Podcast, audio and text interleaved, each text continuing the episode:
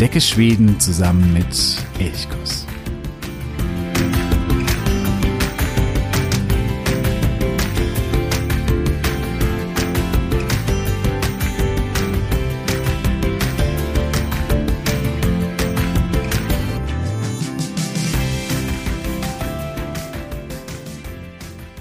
Ich bin mir sicher, dass jeder, der schon mal Urlaub in Schweden gemacht hat, mit einem sehnsüchtigen Blick in, an den vielen roten schwedischen Holzhäusern vorbeigefahren oder vorbeigewandert, vorbeigeradelt ist. Holzwände rot, die Rahmen der Türen und Fenster weiß, bei der Eingangstür so ein Vorbau, der Altan. Manchmal sind dort die Balken hübsch verziert. Drumherum vielleicht noch ein Garten mit Apfelbäumen. Herrlich. Das ist zwar vielleicht ein Stück weit ein Klischee, aber diese Häuser gibt es natürlich in Schweden tatsächlich. Aber nicht alle Schwedenhäuser sehen genauso aus. Gibt aber natürlich die Holzhäuser in Rot, Gelb oder Weiß und die haben natürlich wahnsinnig viel Charme. Und vielleicht hast du auch schon einmal mit dem Gedanken gespielt, wie es wäre, selbst ein solches Haus zu besitzen. Das muss aber nicht nur eine Träumerei bleiben, sondern kann natürlich auch Realität werden. Dabei gibt es aber so einiges zu beachten und Darum soll es in dieser heutigen Episode gehen. Es geht rund um den Hauskauf in äh, Schweden. Und dazu begrüße ich dich ganz herzlich. Ich freue mich, dass du heute dabei bist. Mein Name ist Jo. Heute bin ich aber nicht alleine, denn ich habe eine, ja, ich sag mal, eine frisch gebackene Expertin in äh, puncto Hauskauf hinzugeholt. Schön, dass du heute dabei bist, Ute. Hey. Hey. Ja, Ute ist die Leiterin von äh, OBS, dem Sprachinstitut für skandinavischen Sprachen in Bamberg. Ja, und seit einigen Monaten bist du Besitzerin eines Hauses auf Öland. Erstmal Glückwunsch dazu, Ute. Wie fühlt es sich jetzt an, so nach einigen Monaten ein Haus in Schweden zu besitzen? Kühl.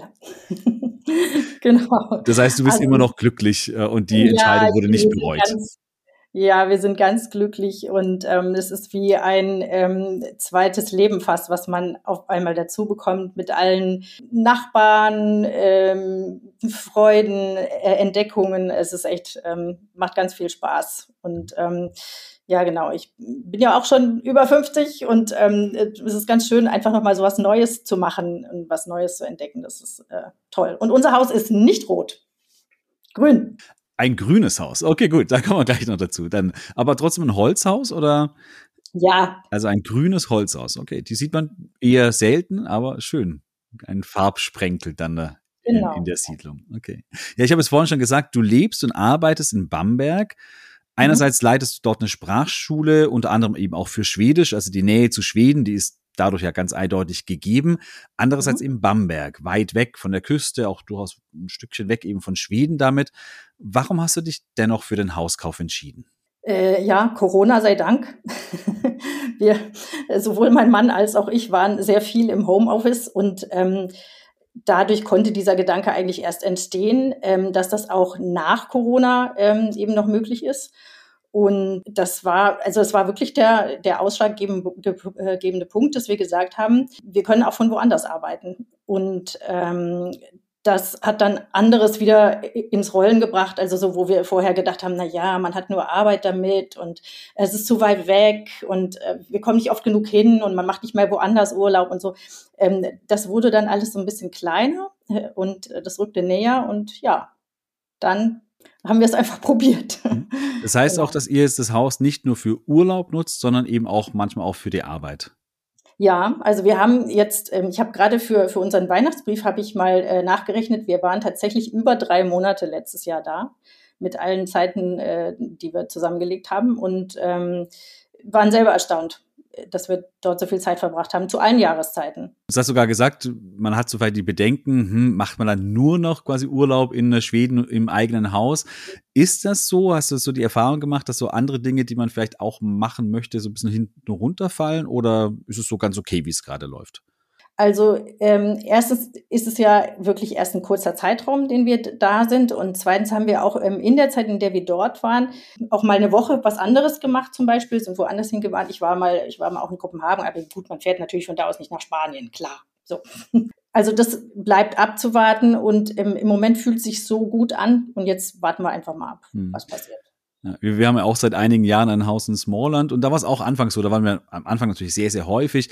Irgendwann mhm. mal pendelt sich das ja auch ein bisschen ein dann ja. und äh, es normalisiert sich so ein bisschen, ja, genau. Ja, du lebst also relativ viel in Schweden, drei Monate, hast du gesagt, in, äh, im vergangenen Jahr.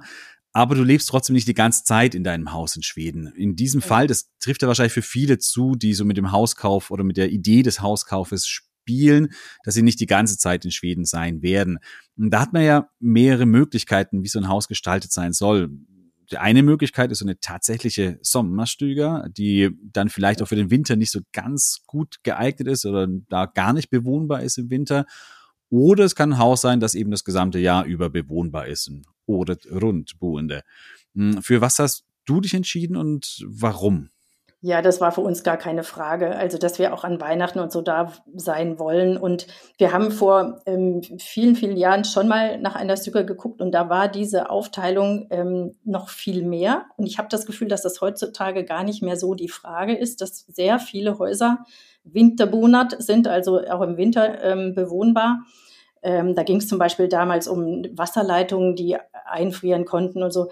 Ähm, gut, aber wir haben jetzt ein Haus im Süden von Schweden da ist natürlich die Gefahr auch nicht so groß, ja. dass da was passieren kann. Also ähm, ich würde das äh, auf jeden Fall ähm, anraten, aber kommt natürlich darauf an, wie man es nutzen will. Wenn man sagt, man will drei Monate im Sommer da sein, okay, hm. dann passt das auch. Ja. Ist wahrscheinlich bei der Heizung manchmal ganz wichtig. Ähm, viele Häuser oder einige Häuser in Schweden sind ja mit Stromheizungen beheizt und jetzt, wo der Strompreis gerade in die Höhe schießt, da kann es natürlich im Winter dann durchaus schnell relativ teuer werden, wenn man so eine Heizung hat. Ja, ja. ja. Oder man heizt halt mit Holz. Also wir haben beides. Mhm. Ähm, beziehungsweise drei Sachen eigentlich. Wir, äh, wir, können im Kamin heizen, wir haben eine Wärmepumpe, Pump, ähm, so eine Wärmepumpe, äh, die sehr ähm, effizient ist und wir haben ähm, so Elektroheizkörper, die wir aber vermeiden. Mhm. Okay, das heißt, ihr seid perfekt ausgestattet, was die Heizung angeht. Ja. Okay, ihr äh, seid auf Öland. Ähm, wie ist mhm. die Wahl auf Öland oder warum ist die Wahl auf Öland gefallen? Ja, wir waren sogar erst woanders unterwegs, ähm, eben in Blekinge und haben dort gesucht und sind da aber nicht so richtig fündig geworden. Und für uns war der ausschlaggebende Punkt oder ein ausschlaggebender Punkt, dass ähm, dieses Haus mit öffentlichen Verkehrsmitteln gut erreichbar ist, auch von Bayern aus, wo wir herkommen.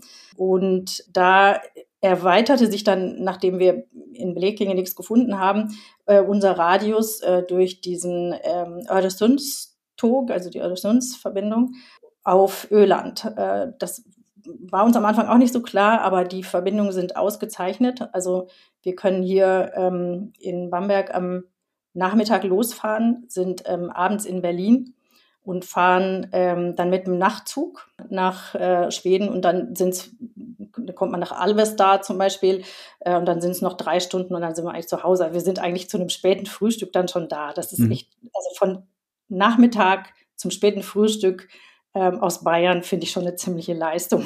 Ja, ja. Ist es dann auch auf Öland selbst gut angebunden, irgendwie, dass man mit, ja, mit Bussen da gut hinkommt? Ja, halbstündlich äh, Bus, äh, Busverbindungen hin. Ähm, das ist ganz, ganz einfach, ja. Mhm. Also das war uns auch wichtig, dass man dann äh, vom Bus aus leicht zum Haus kommt. Das sind 600 Meter, das ist kein Problem. Und trotzdem liegt es jetzt nicht an der Straße. Also ja, ja. Äh, es liegt im Off auch nicht, aber es liegt einfach praktisch, sag ich mhm, mal. Mhm. Ja, ja, das ist äh, tatsächlich bei uns zum Beispiel äh, in Smallland mit dem tiefsten Smallland äh, und da gibt es zwar auch einen Bus, aber der fährt eben halt nur zwei oder dreimal am Tag und ja. da muss man schon, wenn man mit den Öffentlichen fahren möchte, schon sehr genau gucken, wie man das irgendwie ja. macht und wie man irgendwie gut hinkommt. Es geht dann schon einigermaßen, dass man irgendwie nach Wechsel ja. kommt und vom Wechsel geht es dann relativ gut weiter. Aber das ist natürlich auch ein guter Tipp, dass man auch sowas vielleicht berücksichtigen muss, wenn man denn eben nicht immer mit dem Auto ähm, nach Schweden fahren ja. möchte. Ja. Gut. Ja, ich würde gerne mit dir einfach mal so jetzt mal das durchgehen, quasi, was ihr vor dem Kauf äh, des Hauses gemacht habt, was ihr da so berücksichtigt habt, was wie dann der Kauf an sich ablief und dann vielleicht noch kann man auch noch den Blick auf das, was jetzt nach dem Kauf auch noch kam, Aufschuss mhm. auch noch werfen. Vielleicht erstmal ganz am Anfang, du hast gerade gesagt, ihr wart zuerst woanders eigentlich unterwegs, Blekinge, habt euch dann für Öland äh, entschieden. Wie habt ihr denn überhaupt das Haus gesucht? Also habt ihr einen Makler gehabt? Habt ihr bestimmte ähm, Online-Angebote genutzt? Wo habt ihr da gesucht? Also wir haben ganz standardmäßig auf den großen Plattformen gesucht. Da gibt es bully.se, kannst du ja in deine Show Notes bringen, und hemnet.se. Äh, das sind die zwei großen Plattformen. Die haben auch oft ähm, dieselben Häuser im Angebot oder würde man sagen, vielleicht sogar in 80 Prozent der Fälle. Ähm, aber manchmal tauchen dann doch manche Häuser nur bei einem auf. Genau, also da habe ich mir dann ähm, so einen Filter reingesetzt und ähm, mir auch ein Newsletter oder nicht Newsletter, also die Angebote immer zuschicken lassen morgens. Das war immer so das Erste, was ich gemacht habe, mich morgens hingesetzt und habe die Häuser äh, durchgeguckt. Und dann nimmt man halt über diese Seiten mit den Maklern ähm, vor Ort Kontakt auf. Also das, das sind ja nur Vermittlerseiten quasi. Und ähm, dann haben wir zwei Reisen geplant. Nein, wir haben natürlich erstmal nur eine Reise geplant und es sind dann zwei geworden. Ähm, die erste Reise äh, war das im Nachhinein, würde ich sagen, das war so unsere Lernreise. Das war auch ganz nützlich. Da haben wir nämlich mehrere Häuser angeguckt, aber sehr schnell gemerkt, äh, wir waren zum Beispiel, wir hatten unser Limit ein bisschen zu niedrig gesetzt. Also ähm, wir mussten hochgehen mit dem Preis, um das zu bekommen, was wir haben wollten. Ähm, oder mit unserem finanziellen, ja, das, was wir uns vorgestellt hatten. So, ne? Ähm, genau. Und dann sind wir auch äh, dann hatten wir sogar ein Haus, was uns sehr gut gefallen hat und sind dann aber überboten worden bei, bei diesem Bieterverfahren. Ähm, so, das war dann die erste Reise, die so ein bisschen frustrierend ablief, aber im, im Nachhinein sehr gut war, weil wir eben so viel gelernt haben dabei.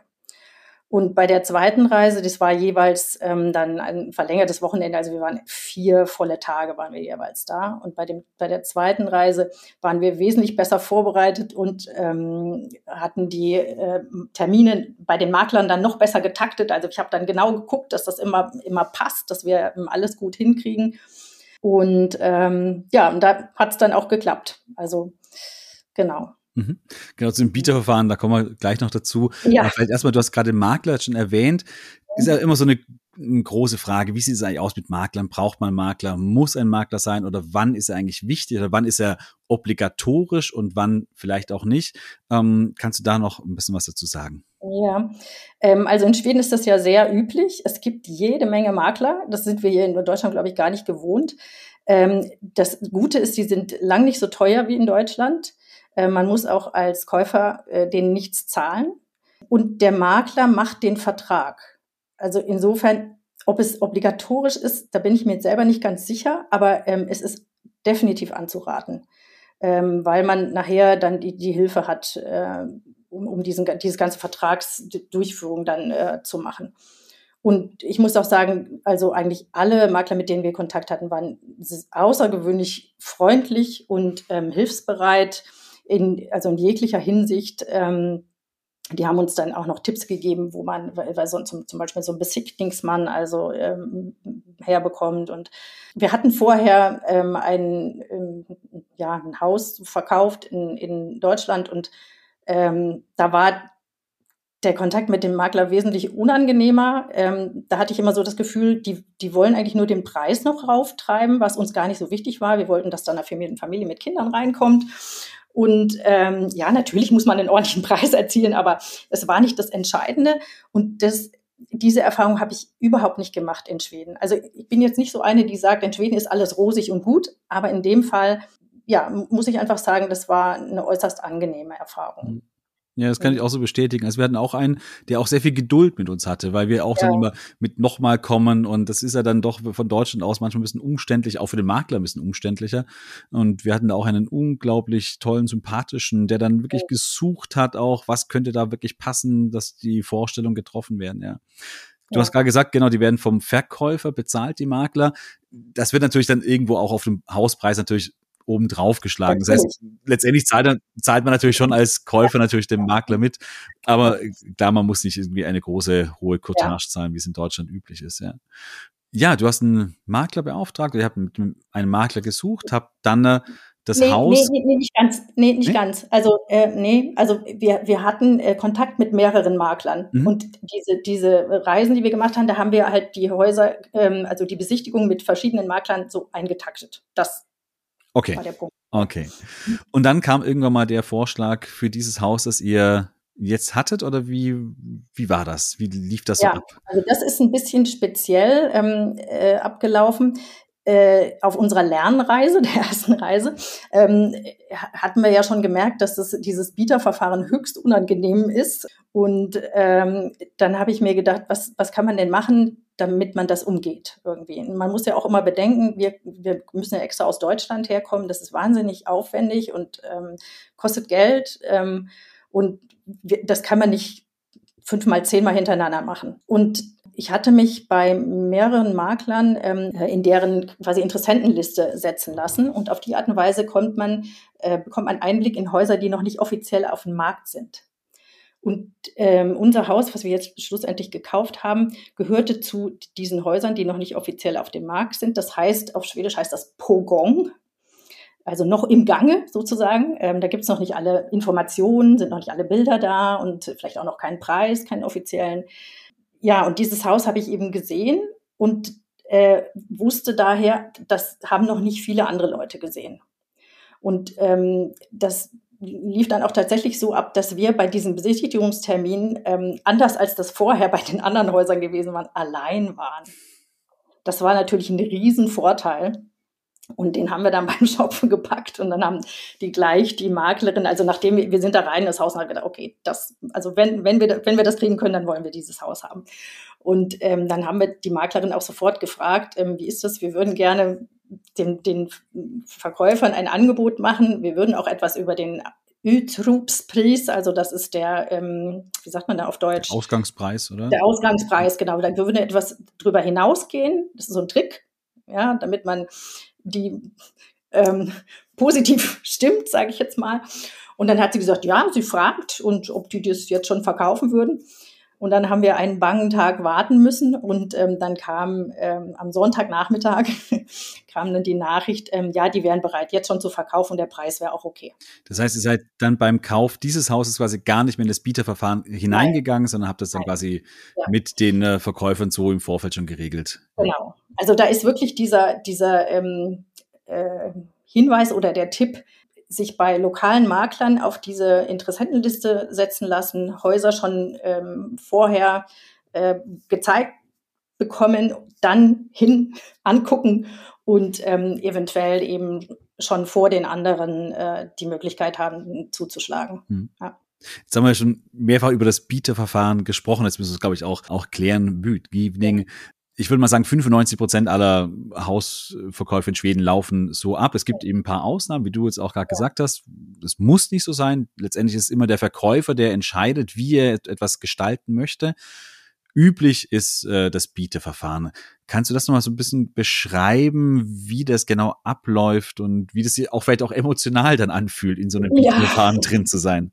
Ja, ähm, kommt natürlich auch immer darauf an, wie cool man ist. Ähm, äh, also bei diesem ersten Haus, auf das wir ähm, geboten haben, da waren wir auch tatsächlich die Ersten, die ein Gebot abgegeben haben, haben damals auch schon ein ähm, etwas über diesem Öltrupspreis liegendes äh, Angebot gemacht.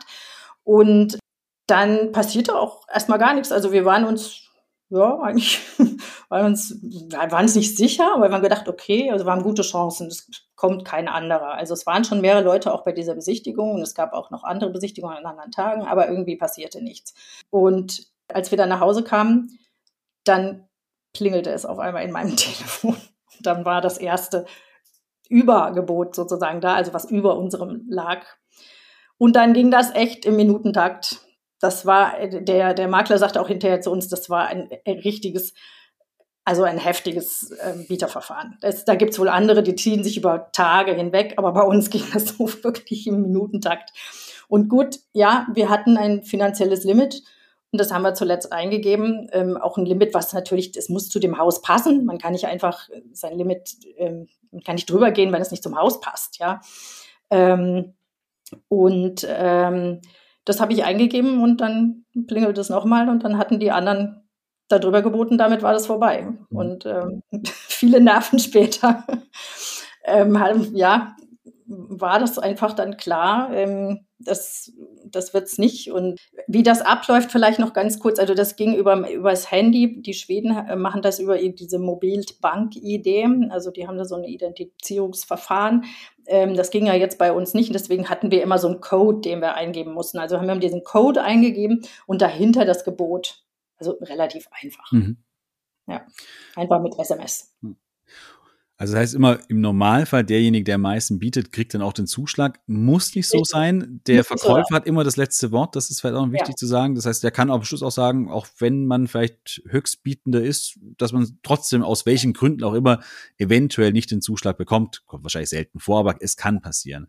Und man kann auch diesen Ausgangspreis auch unterbieten. Auch das ist möglich. Es ist absolut, ja, ja. Also wenn, die, wenn das Haus das es nicht wert ist, also ja, wir haben auch Häuser gesehen, die waren bestimmt den Preis nicht wert, der mhm. da angegeben war. Ähm, die sind dann auch später, wenn man das verfolgt, man kann das verfolgen, sind dann auch später meistens äh, unter dem Preis äh, ja. weggegangen. Ja. Und das ist vielleicht auch gerade, wenn jemand in mal eher Regionen, die vielleicht ein bisschen strukturschwacher sind, sucht, mhm. wo vielleicht gar nicht so viele Interessenten da sind. Ja. Da kann man dann eventuell vielleicht mal ein gutes, äh, ein gutes Geschäft auch machen, wenn man dann auch die Nerven natürlich dazu hat und vielleicht auch die Geduld, ja. weil man dann vielleicht ein paar Mal eben auch scheitert, ja auch. Das kann ja. auch passieren. Also es, es kann auch einfach sein, dass man in so einem Fall dann als Deutscher benachteiligt ist, weil man eben, weil man auch der Makler schon weiß und auch die Verkäufer wissen, das dauert alles ein bisschen und äh, ja, geht nicht so glatt über die Bühne vielleicht wie in Schweden. Hm. Mit oder mit Schweden. Hatte ich das Bieterverfahren dann, war das eher nervig für dich oder nervenaufreibend? Oder sagst du, ja, war eben so, hat nicht geklappt, aber war in Ordnung alles? Oder wie hast du das so erlebt? Ja, also ich war mit meinen Nerven ziemlich am Ende, muss ich ehrlich sagen. Ich meine, zum Glück ging es war sehr schnell vorbei. Ähm, ich war dann auch kurz davor aufzugeben und ähm, das war, ich hatte Glück, weil dann gut, trotzdem an dem Tag kamen dann noch mal ein paar interessante Häuser rein, die mich dann wieder aufgebaut haben und ähm, mein Mann hat das alles relativ kalt gelassen. ja, so sind halt die, die Emotionen sind halt unterschiedlich, ist halt ja. so. Ja, jetzt sind wir schon mitten im Kauf drin. Vielleicht gehen wir trotzdem noch mal den Schritt zurück. Wir haben vorhin, du hast es auch mal ganz kurz gesagt, dass man vielleicht auch einen Gutachter noch mit hinzunehmen kann, bevor man quasi auch in das Bieteverfahren einsteigt. Habt ihr einen Gutachter gehabt und würdest du sagen, ist es sinnvoll, ist es nicht sinnvoll? Also sagen wir mal so, wir haben, ähm, wir haben, ja, wir haben ja verschiedene Häuser gesehen. Wir haben selber ähm, ein Haus gebaut schon und ein Haus, ja, und wir haben in verschiedenen Häusern gelebt, auch im Ausland schon, also jetzt nicht in, in Schweden, sondern zum Beispiel in Portugal, äh, wo es ganz andere Häuser gibt und haben einfach schon Erfahrung und sind auch, also auch mein Mann ist da technisch ganz gut. Ähm, wir sehen, also wir, wir können, wir sehen das ganz gut, ob das Haus in Ordnung ist oder nicht. Ähm, von daher bringen wir da schon äh, ganz gut Voraussetzungen mit. Aber jetzt gerade meinem Mann war es wichtig, dass wir da nochmal jemanden drüber gucken lassen, der vielleicht auch Sachen sieht, die jetzt schwedenspezifisch sind, die man als Deutscher nicht so leicht sieht. Da gibt's also diese Sachen zum Beispiel mit dem Grund, also unter dem Haus, oder der Feuchtigkeit, dem Holz und so. Das sind, das sind schon spezielle Dinge, ähm, die wir als Deutsche vielleicht nicht so beurteilen können. Und wir haben, bevor wir den Vertrag unterzeichnet haben, diesen Besichtigungsmann eben äh, dabei gehabt. Äh, der wurde uns auch vom äh, Makler vermittelt. Die sind aber unabhängig, ne? das muss man schon sagen. Ähm, der hat auch das wirklich äh, gut und äh, zügig, also schnell will ich nicht sagen, weil das könnte ja schlampig sein, aber zügig gemacht und hat so ein Gutachten erstellt. Das Gute war, dass der dieses Haus vor ähm, sieben Jahren oder so schon mal gesehen hatte und da, dadurch so ein bisschen sich auskannte einfach. Und ähm, der hat von Anfang an gesagt, nee, also das ist, ähm, da wird man keine Probleme haben. Das ist zum Beispiel nicht feucht unten drunter, was ein ganz, ganz wichtiger Punkt ist. Ähm, genau, ja, es waren schon ein paar Macken, ne? Die, sagen wir, die, die Fensterbretter bröselten etwas und so. Also ein Haus, was keine Macken hat, das wäre schon sehr merkwürdig. Mhm. Aber das war, also es hat uns eine gute Grundlage gegeben ähm, und ein gutes Gefühl gegeben, gegeben, dann diesen Vertrag zu unterzeichnen. Ja. Jetzt hast du die Feuchtigkeit angesprochen. Gibt es noch so andere Dinge, auf die ihr besonders geachtet habt, wo man sagt, okay, da sollte man vielleicht so ein bisschen drauf gucken? Ja, also ähm, natürlich solche Sachen wie ähm, Boden, ähm, Fenster, also Fenster auch so, was, was, was für Qualität haben die? Ist das Two Glas, also zwei Glasfenster oder drei Glasfenster? Ähm, was haben wir noch? Elektroinstallation, äh, was, wie wird das beheizt? Ähm, dann steht auch, ähm, kommt ein bisschen drauf an, jetzt, ob man ein Fritidshus hat oder ein, eine Villa, ähm, also ein, ein, ein Eigenheim. Dann diese Energiedeklaration gibt es noch, also Energie, ähm, Zertifikat oder ja, ich, genau, ja, genau Energieausweis auf äh, genau. Ja. Klassen, da gibt es so mhm. Klassen, da kann man dann auch nochmal gucken. Also gut, die, die meisten Häuser, die etwas älter sind, die liegen natürlich etwas weiter unten, aber ähm, Dach ist ganz wichtig, natürlich auch, wie sieht das Dach aus? Ähm, ist der Kamin in Ordnung? Ja, und der Garten spielt natürlich auch eine Rolle. Also eine große Rolle sogar. Wie, ähm, wie groß ist der? Was, was muss da getan werden? Ist der ordentlich in Schuss? Ähm, die, ja, ja, das war auch bei uns auch so, Schornstein war so eine Sache. Das wurde uns aber auch mhm. gesagt, dass der eben schon am innen drin so am allmählich am Bröckeln ist. Der musste wirklich komplett äh, neu gemacht werden. Das war da so eine größere Sache. Was bei uns noch äh, ein Punkt war, wir haben so einen ganz urigen Keller, den man auch nur von außen betreten kann, was ja relativ viele Häuser in Schweden haben. Und dort war dann an einer kleinen Stelle ein bisschen Hüß-Swamp, also dieser Hauspilz und den haben wir am Anfang nicht gesehen. Äh, und als dann es dann um die Versicherung ging, um die Haus Hausversicherung, da ging der Mann von der Versicherung natürlich ganz gezielt in diesen Keller, äh, um sich das anzuschauen und hat da was gefunden. Und dann war es lange unsicher, ob die Versicherung das Haus überhaupt versichert, äh, weil sie da sehr, sehr, sehr, sehr hm, empfindlich sind, weil sie sagen, wenn der sich irgendwie ausbreitet, dann hat man einfach auch keine Chance mehr. Bei uns ging's noch, ähm, wir konnten ihn beseitigen, das hat dann funktioniert. Aber das war auch so etwas, wo man sagt, okay, auf die so Pilz- äh, oder Schimmelbefall, dass man da auch so ein bisschen achtet, was wiederum mit der Feuchtigkeit natürlich zu tun hat, die du mhm. erwähnt hast. Ja. Genau. Ja, und ich meine, natürlich sind auch solche Sachen wichtig, die, so praktische Sachen erstmal, wie ist es gut aufgeteilt? Gibt es genug Räume? Ähm, wie, wie ist das Badezimmer? Ähm, ne, sind, ist es modern ausgestattet? Ist es an Wartono Avlop, ähm, äh, also das lo die lokale ähm, Wasser- und ähm, Ablaufsystem, ist das angeschlossen? Solche Dinge sind natürlich super wichtig. Ja. ja. Breitband, also ähm, Breitband, ja. Mhm. Mhm. Jetzt haben wir über das äh, Bieterfahren gesprochen, über Besichtigungen oder den Gutachter, den Makler. Eine wichtige Sache im Vorfeld noch ist die Bank. Ähm, auch hier, man kann oder sollte vielleicht ein, Konto bei einer schwedischen Bank haben, muss es nicht zwangsläufig haben, aber es macht, glaube ich, schon Sinn. Ähm, wie war das bei euch? Äh, habt, hattet ihr schon ein schwedisches Konto oder habt ihr euch dann da eins zugelegt und was habt ihr im Vorfeld vielleicht auch mit der Bank schon besprochen? Also wir hatten zu dem Zeitpunkt keins. Wir hatten früher mal eins, weil wir früher schon mal in Schweden gewohnt haben, sind dann zu dieser selben Bank wieder hingegangen und ähm, haben uns ein, ein schwedisches, äh, haben ein schwedisches Konto wieder eröffnet. Äh, das ist ein bisschen mühsam. Also das, wenn man so in den Internetforen guckt, dann ist das auch das, was immer so ein bisschen zu äh, Verzweiflung führt, man, also was man so liest. Aber man hat als EU-Bürger das Recht, ein Konto in Schweden zu eröffnen und sollte da auch drauf bestehen. Aber man kann sich natürlich auch, äh, ja, eventuell muss man zu mehreren gehen und gucken, wie die, wie die einen begegnen, ne, wie freundlich die sind. Und ähm, wir hatten dann eine, eine Bank und auch eine Frau, die sich, also eine Bankangestellte, die sich einfach gekümmert hat. Die hat immer geantwortet bei den E-Mails und hat gesagt, jetzt braucht ihr noch das und kommt doch noch mal vorbei und so. Und das, das lief dann einfach. Also es ist aber schon, man muss einiges nachweisen, man braucht dann so einen Vermögensnachweis und man braucht, man muss bekannt geben, bei welcher Bank man in Deutschland ist und ähm, die ganzen Personalien in aller Ausführlichkeit angeben und so, die wollen sich einfach absichern. Hm. Hm. Ja, das sind wir auch schon beim Hauspreis. Vielleicht auch man, klar, man muss sich, im Normalfall hat man vielleicht das Geld nicht auf der hohen Kante, sondern muss vielleicht einen Kredit aufnehmen. Ja, und die Preise sind in Schweden ja sehr, sehr unterschiedlich. Viele träumen vielleicht auch irgendwie ein Haus in den Scheren, in den Stockholmer Scheren oder den äh, Scheren von Göteborg oder so. Da sind die Häuser natürlich wirklich extrem teuer. Dann gibt es andere Regionen, wo sie ja die Häuser einem fast hinterhergeworfen werden, gerade im weit im Norden. Aber auch Wärmland oder das nördliche Dalarna beispielsweise. Auch in manchen Regionen von Småland ist es tatsächlich relativ günstig. Äh, wie hast du das auf Öland äh, erlebt? Ist er durchaus im, sagen wir, zehn Monaten des Jahres eher eine abgelegene Region, in zwei Monaten in der Hochsaison dann wirklich ein großes Urlaubsparadies. Äh, wie sind da so die Preise? Ich habe jetzt nicht so viel Vergleich, aber ja gut, ich kann so viel sagen. Wir hatten vor ein paar Jahren mal geguckt da im, im Göteborger Raum, aber ehrlich gesagt kamen wir da überhaupt nicht weiter, weil da läuft eigentlich gar nichts. Also die werden alle unter der Hand weitergegeben. Also da, da kommt man überhaupt nicht ran. Und von daher war ich jetzt eigentlich positiv ähm, beeindruckt davon, dass ähm, doch viel, eigentlich relativ viele Häuser auf dem Markt waren und auch durch zu, zu sehr unterschiedlichen Preisen. Klar, auch unterschiedliche Qualitäten, das muss man schon sagen. Ne? Zum, kurz nach unserem wurde ein, das war wirklich ein Kleinod, da, da sind wir dran vorbeigekommen, wurde ein alter Bahnhof verkauft mit richtig noch Originaleinrichtungen und so. Also es gibt alles, ja. Ja, und es geht auch bei den Preisen los, wenn man diese anschaut. Man, es gibt ja Häuser ja. für 20.000 Euro, die man mhm. kaufen kann, teilweise sogar im Norden mit großem Grundstück. Ja. Wie dann die Qualität ist, ist dann vielleicht eine andere Sache.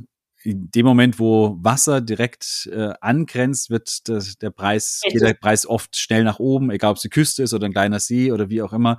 Das ist, glaube ich, etwas, wenn man wirklich ein Ufergrundstück haben möchte, dann muss man deutlich mehr oder deutlich tiefer in die Tasche greifen, ja, glaube ja. ich. Ja. Also wenn man sich in seinem Filter so ein Limit setzt, dann werden einem die Häuser gar nicht gezeigt. okay, ja, gut. Irgendwann habt ihr denn ja den Zuschlag bekommen. Ähm, wie ist es dann weitergegangen? Also dann wusstet, okay, gut, wir haben den Zuschlag, wir sind bald äh, wirklich Hausbesitzer.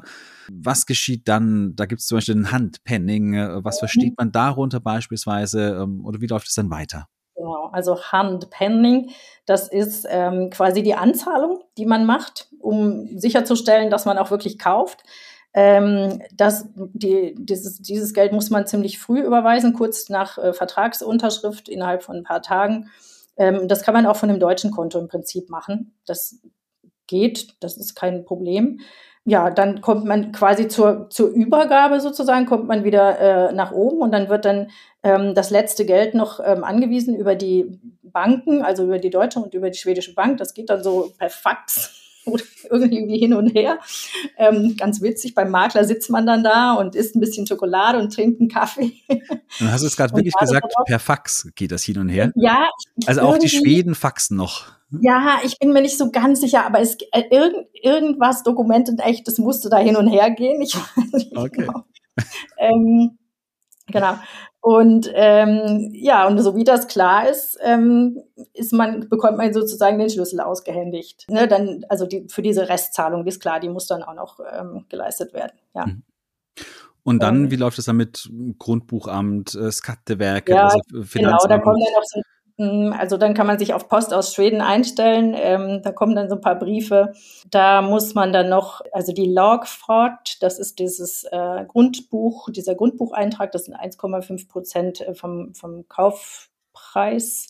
Und dann gibt's noch eine Fastighetsavgift, das ist so eine Art, so eine Steuer. 0,75 Prozent habe ich nochmal nachgeguckt vom Taxeringswerte. Das ist nochmal ein anderer Wert. Und aber da gibt es auch eine, eine, äh, eine, Basis, die es nicht überschreitet. Also ähm, bei unserem Haus waren das zum Beispiel nicht mehr als 9000 Kronen in einem Jahr. Genau. Und dann kommen natürlich Betriebskosten dazu. Das darf man auch nicht, wenn man sich überlegt, wie viel kann ich ausgeben, muss man das unbedingt mit, mit einberechnen. Also Watten auf Lob, also diese Wasserversorgung, ähm, Strom, äh, Müll, Breitband, ähm, Versicherung. Dann gibt es immer so eine Wägverening. Weiß ich nicht, habt ihr das auch, Wägverening? Mhm. Ja, ja, genau. Also so ein, so ein Verein, der sich quasi um die ähm, Wege kümmert, die ähm, um die Häuser drumherum liegen. Also wir wohnen in so einer kleinen Siedlung. Wir wohnen nicht jetzt nicht in einem Ort richtig, sondern das ist so eine kleine Siedlung. Genau, also da muss man auch ein bisschen was abführen. Und das ist aber auch ganz nett, weil da trifft man sich dann auch ähm, zweimal im Jahr zum Saubermachen und ähm, Rasen mähen oder die Büsche beschneiden oder so und lernt dann auf die Art und Weise auch die Nachbarn kennen. Das ist mhm. eigentlich ganz, ganz nett. Mhm. Ja, aber das ist, glaube ich, schon etwas Wichtiges, dass man das nicht so ja ganz aus den Augen verliert, diese Betriebsnebenkosten, die durchaus, auch je nach Haus, je nach Lage, ist es äh, unterschiedlich, aber da kann schon noch mal einiges dazu kommen, dass man dann eben jeden Monat oder jedes Jahr dann auch noch abführen muss oder mit einkalkulieren muss auf jeden Fall. Ja, Habt ihr Versicherungen fürs Haus abgeschlossen? Ja, wir haben diese Hemversicherung, also so eine Hausversicherung und das ist, ähm, das sollte man schon machen und ähm, ne, gegen, gegen Naturgewalten quasi kann man sagen. Äh, nee, warte mal, das ist die buhende Versicherung. Es gibt auch noch eine Hemmversicherung. Haben wir auf jeden Fall gemacht. Das geht auch unkompliziert. Da kriegt man wieder vom Makler einen Tipp, geh mal da rüber. Mhm. da kannst du die Versicherung abschließen und ja. Also das ist unkompliziert. Ja. Mhm. Und wie macht ihr es, wenn ihr, also bei uns ist es zum Beispiel so, wir haben einen wirklich einen traumhaften Nachbarn, der mhm. Schwede, der kümmert sich mit Hingabe um das Haus und äh, wir bringen ihm da immer mal eine Kleinigkeit mit, ein ja. Geschenk, keine Ahnung, einen Kasten Bier oder sonst irgendetwas, wo er sich drüber freut, wirklich drüber freut und, und er mäht den Rasen oder schaltet mal das Licht an, damit es ein bisschen bewohnt aussieht, äh, räumt im Winter den Schnee und so weiter. Das ist wirklich ja. toll und wir mussten auch nicht lange suchen, weil er das einfach von sich aus und freiwillig angeboten hat und wir dann ja. guten Kontakt haben. Ähm, wie macht ihr das? Du hast gesagt, ihr wart ungefähr drei Monate, wart ihr dort. Ähm, lasst ihr das Haus während eurer Abwesenheit irgendwie pflegen, in der, also zumindest so eine so ein bisschen was, oder sagt ihr, nee, das passt so, wenn wir da regelmäßig ja. nach Schweden Also kommen? in der Zwischenzeit ähm, machen wir eigentlich nichts außer dem Garten also das sollte ich vielleicht auch noch mal kurz ähm, erwähnen. Der, der Garten, das ist in Schweden ganz wichtig, dass man da, dass man den einigermaßen ordentlich ähm, äh, hinterlässt sozusagen oder immer immer ordentlich hat, ähm, weil die mögen das nicht so gerne, wenn bei den Nachbarn das Unkraut wächst, was dann demnächst dann zu Ihnen rüberfliegt. Genau, also das, da, da muss man ein bisschen drauf achten. Und da haben wir ähm, tatsächlich auch jemand über so eine, das ist so eine Institution, bei denen kann man Pensionäre vermittelt bekommen, die gerne solche Arbeiten machen. Und ähm, das ist ganz wunderbar. Also wir haben da auch immer denselben und können den auch direkt kontaktieren. Der macht solche Sachen eben wie Rasenmähen oder mal Büsche beschneiden oder mal da sein, wenn ein Handwerker kommt oder ähm, mal was in den Kühlschrank legen, wenn wir irgendwie zeitmäßig ungünstig kommen oder so. Ähm, also das ist echt klasse. Also den bezahlen wir. Und dann haben wir noch einen sehr netten Nachbarn, der macht jetzt nicht so viel wie deiner, aber der stellt zum Beispiel unsere Mülltonne raus oder guckt mal in unseren Briefkasten oder sagt uns, ähm, das Licht geht nicht mehr an. Solche Sachen. Ja, der ist schon älter, also von dem kann man das jetzt auch nicht ähm, verlangen oder so. Also einen guten Kontakt zu den Nachbarn, das ist Gold wert. Hm. Auf jeden Fall, ja, ja. ja. Und das war auch bei uns auch so ein wesentlicher Grund, weshalb wir gesagt haben, wir wollen auch Nachbarn haben. Es gibt auch manche, die mhm, sagen, sie wollen so ein, ein, Haus irgendwo in der Einöde, was ja auch durchaus romantisch oder idyllisch sein kann. Aber es ist, also ich persönlich empfinde es als großen Vorteil, dass wir wissen, da ist jemand nebendran, der guckt auch ich. mal einfach so ein bisschen danach. Ja. Ähm, auch die, gerade die einsamen Häuser sind natürlich immer mal wieder auch ähm, Opfer von äh, von Einbrüchen. Das also muss man eben ganz klar auch sagen. Das passiert leider relativ ja. häufig auch in Schweden und gerade natürlich bei bei diesen Sommerstüger, ähm, ja, ja, weil da genau. wissen die Einbrecher, da ist im Winter niemand da beispielsweise und dann, äh, wenn dann keine Nachbarn da sind, die irgendwo im Wald liegen, ist, sind sie natürlich ja relativ leicht auszuräumen. Zugänglich, ja. Ja. Hm, ja. Also das war für uns auch wichtig und ähm, diese Siedlung, in der wir wohnen, das ist so eine Mischsiedlung aus ähm, permanent Bohrende, also permanent dort Wohnenden und ähm, Sommerhöchst. Ähm, und dadurch hat man eigentlich so eine gewisse Sicherheit, dass immer jemand da ist. Ähm, und unser direkter Nachbar zum Beispiel wohnt permanent da und schräg gegenüber ist einer, die kommen jedes Wochenende. Das fühlt sich ganz gut an. Mhm. Ja. Du hast einfach eingangs gemeint, ihr habt ein grünes Holzhaus. Wisst ihr schon, wie oft ihr streichen müsst? nee, im Moment sieht es ganz ordentlich aus. Wir haben allerdings diese Knödar, also das, was du am Anfang erwähnt hast, diese weißen, wie nennt man das denn, Kanten. Mhm. Ähm, ja, die haben wir ähm, streichen lassen, weil, weil die so ein bisschen ähm, einfach nicht mehr so schön aussahen. Aber ähm, im Moment sieht es ganz okay aus, hat auch der Maler gesagt. Irgendwann muss man mal wieder streichen, ja. Gut.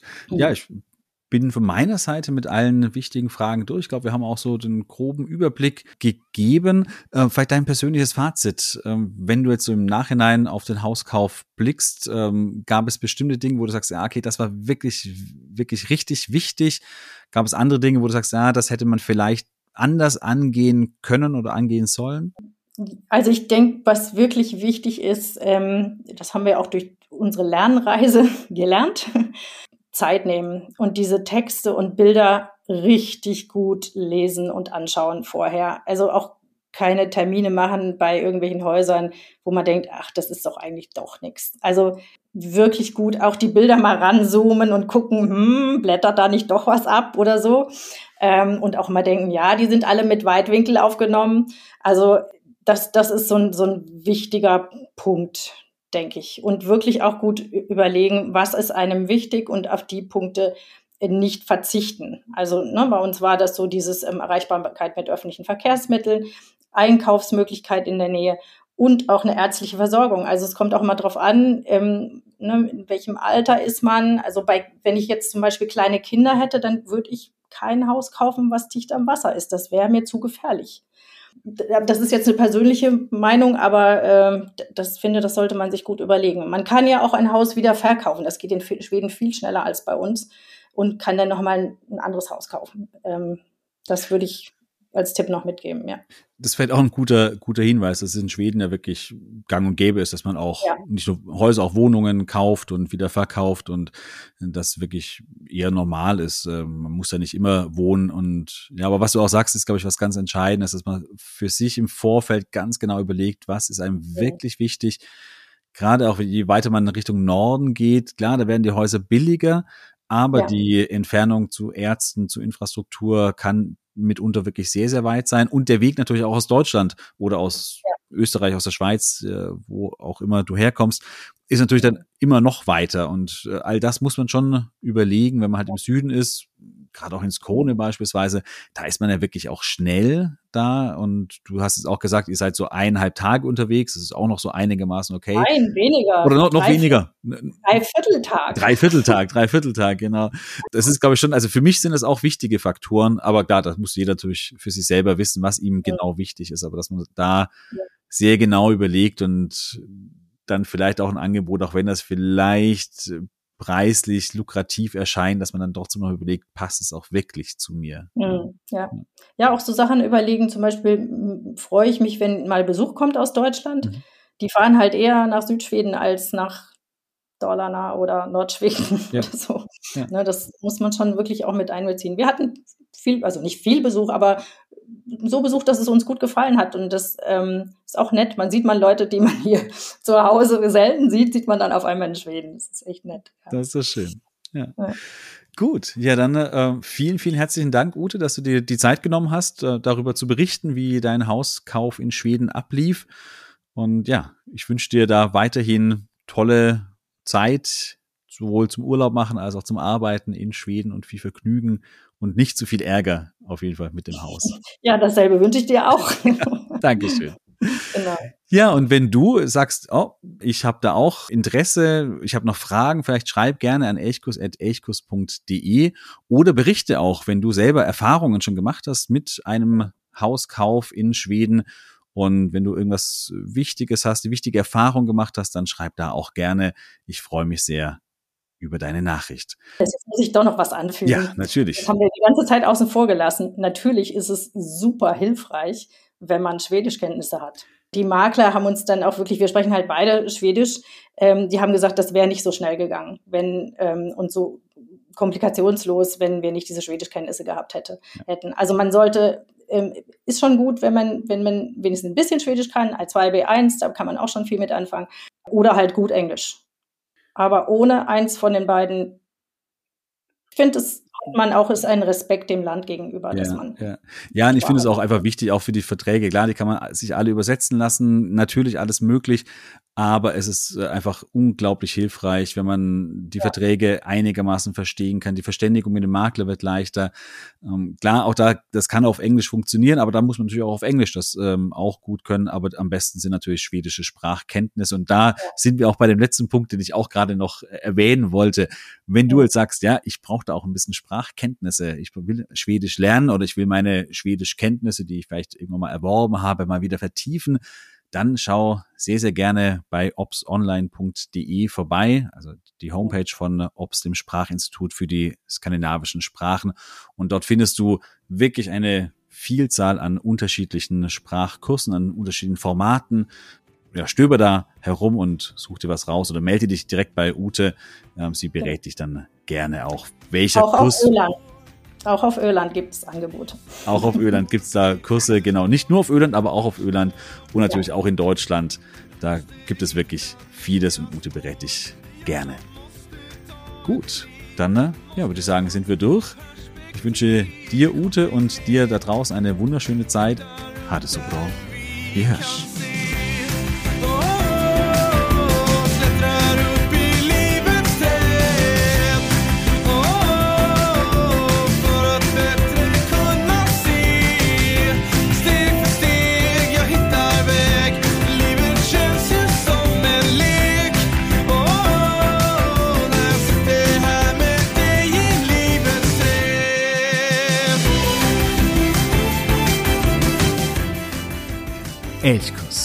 der Podcast für Schweden.